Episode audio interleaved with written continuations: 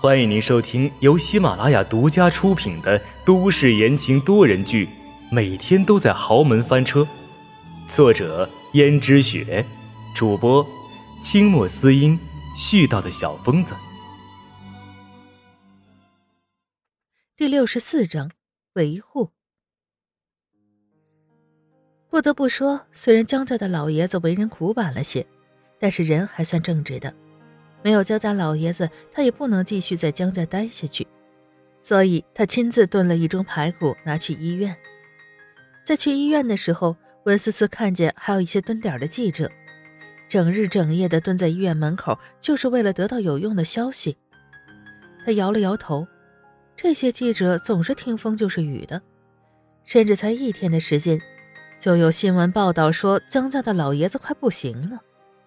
明明医院里的事还没有任何消息，媒体这样报道，就不怕损了阳寿吗？温思思摇了摇头，连忙走进医院里，去了江家老爷子的病房。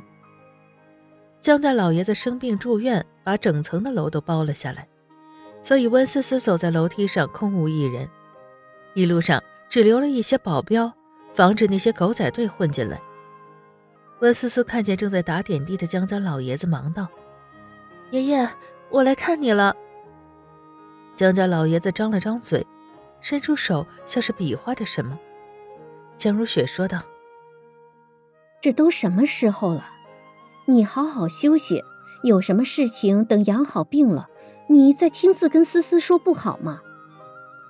江家老爷子仍然不甘心的比划着，江如雪只好又道：“好吧，爸，你到底要说什么？”这时，江家老爷子勉强从喉咙里面挤出一些声音道：“扶我起来。”江如雪连忙将江家的老爷子扶起来。江家老爷子坐起来之后，眼睛盯着温思思。温思思说：“爷爷，你有什么事吗？妈说的对，再怎么说也要养好病再说呀。”思思。要是我真的有什么三长两短的话，秦小姐生下的孩子归你。温思思这下心里有些感动了，没想到江家老爷子交代的第一件事，竟然是为了维护自己的利益。这个事情啊，我不强求，您放心吧，我也不会在意的。温思思说出了自己的心里话，江家老爷子道。你是江家的孙媳妇儿，再怎么说也是我们江家正儿八经娶进来的，江家不会亏待你。更何况，江家和温家是世交。我知道的，爷爷，谢谢你这么长久以来对我的照顾。江家老爷子说的话让温思思很是触动，看得出江家还是有好人的。但是江家老爷子现在气息奄奄的躺在床上，真不知道会怎么样呢。爷爷，这是我亲自给你炖的排骨汤，你吃不吃得下呀？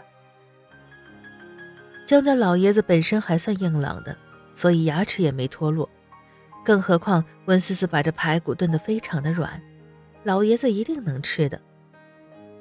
我没胃口。这时候，江如雪破天荒的替思思说话：“爸，再怎么说，这也是思思的一片心意，你就不要推辞了。我给你盛到碗里去。”温思思看见江如雪接过了食盒，开始把排骨盛到碗里，又扶着江家老爷子坐起来，看着老爷子一口一口的吃下去。别说，江家老爷子还真喝了一整碗的排骨汤。有胃口还是好事。这时候，江如雪道：“思思啊，你做的这排骨汤还真不错呢。你来之前，爸在医院里头什么都不想吃，什么也吃不下。没想到你炖的这排骨汤，他竟然吃了这么多。要是爷爷喜欢，我明天还给他炖来。你有这份孝心，那真的非常好。”于是温思思就离开了医院。可是，在温思思打算休息一下的时候，突然江如雪带了两个警察闯进自己的房间。妈，你这是干什么？江如雪铁青着脸说道：“亏你还是江家的少奶奶，竟然做出这种大逆不道的事情。本来医生都已经说了，爸的病情有所好转，可是没有想到，你竟然在你做的排骨汤里面放了朱砂，导致爸现在有全身瘫痪的危险。你这算是故意伤害罪，警察同志，把他先抓起来，到时候再慢慢调查。”那两个警察走过来，想拿手铐铐住温思思的手，温思思却道：“等一下，现在警察办案不是讲证据的吗？有什么证据说那朱砂是我放的？那排骨汤是我炖的，但经过多少人的手还没有调查出来，凭什么说是我放的？更何况这样对我有什么好处？”江如雪道：“好处，好处就是，要是江家老爷子不能说话了。”到时候江家的财产就是你和江逸轩的了。谁不知道江家老爷子最偏爱的就是他在外面的那个私生子，到现在都还不姓江的那个。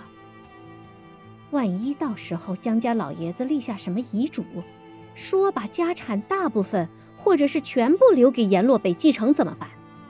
你担心的不就是这个吗？而且那汤是你炖的，除了你。还有谁有这么大的胆子，在汤里面下其他的东西？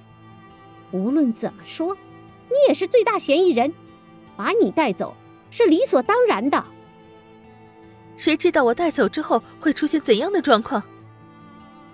温思思虽然说的委婉，江如雪却听出了温思思话中的意思，就说道：“这么说，你是觉得我这个做妈的冤枉了你？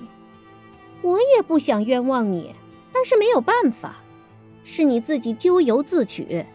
这排骨汤是你炖的，你就是最大嫌疑人，抓走你是理所应当的。好，要是证明我是冤枉的怎么办？你是冤枉的，哼，我看就是你。你要是冤枉的，我这个做长辈的就亲自给你道歉。好，我暂时就回警局去。但不能以犯人的身份关押我，温思思，你别含血喷人。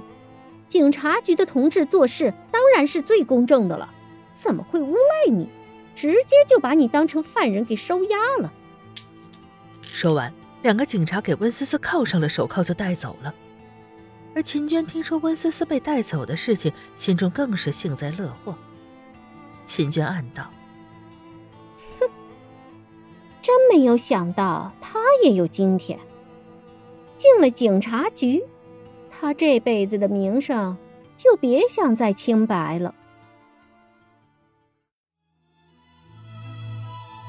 听众朋友们，本集播讲完毕，感谢您的收听。